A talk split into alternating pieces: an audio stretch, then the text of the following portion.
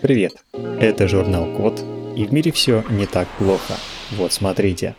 Придумали, как недорого получать водородное топливо из неочищенной морской воды.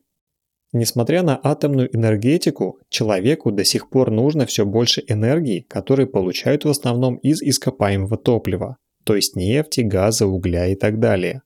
Кроме того, что эти ресурсы заканчиваются в принципе, при их сжигании образуются парниковые газы, которые нагревают атмосферу и влияют на климат на всей планете. Альтернативой ископаемому топливу может быть водородное, которое не выделяет парниковых газов при сгорании.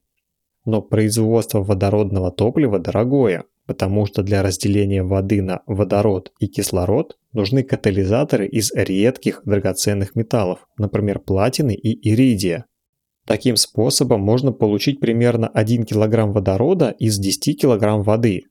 При этом вода должна быть чистой, а ее и так не хватает. Еще вариант – получать так водород из воды, очищенной с помощью дорогостоящих процессов, но это все тоже сложно. Ученые из Китая, Австралии и США придумали решение – получать водород напрямую из неочищенной морской воды – при этом морскую воду использовали в качестве сырья как есть, не опресняя, не очищая ее и не добавляя щелочь, как это делается обычно. Катализаторы сделали из оксидов переходных металлов. По сравнению с теми катализаторами, это недорогие элементы, например, медь, хром и железо. Они намного дешевле, чем редкие драгоценные металлы.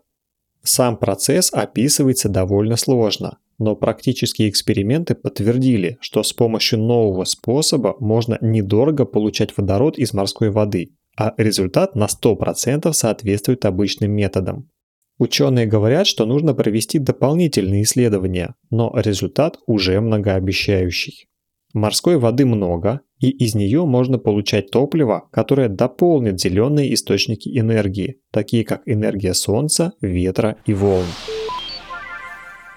На этом все. Спасибо за внимание.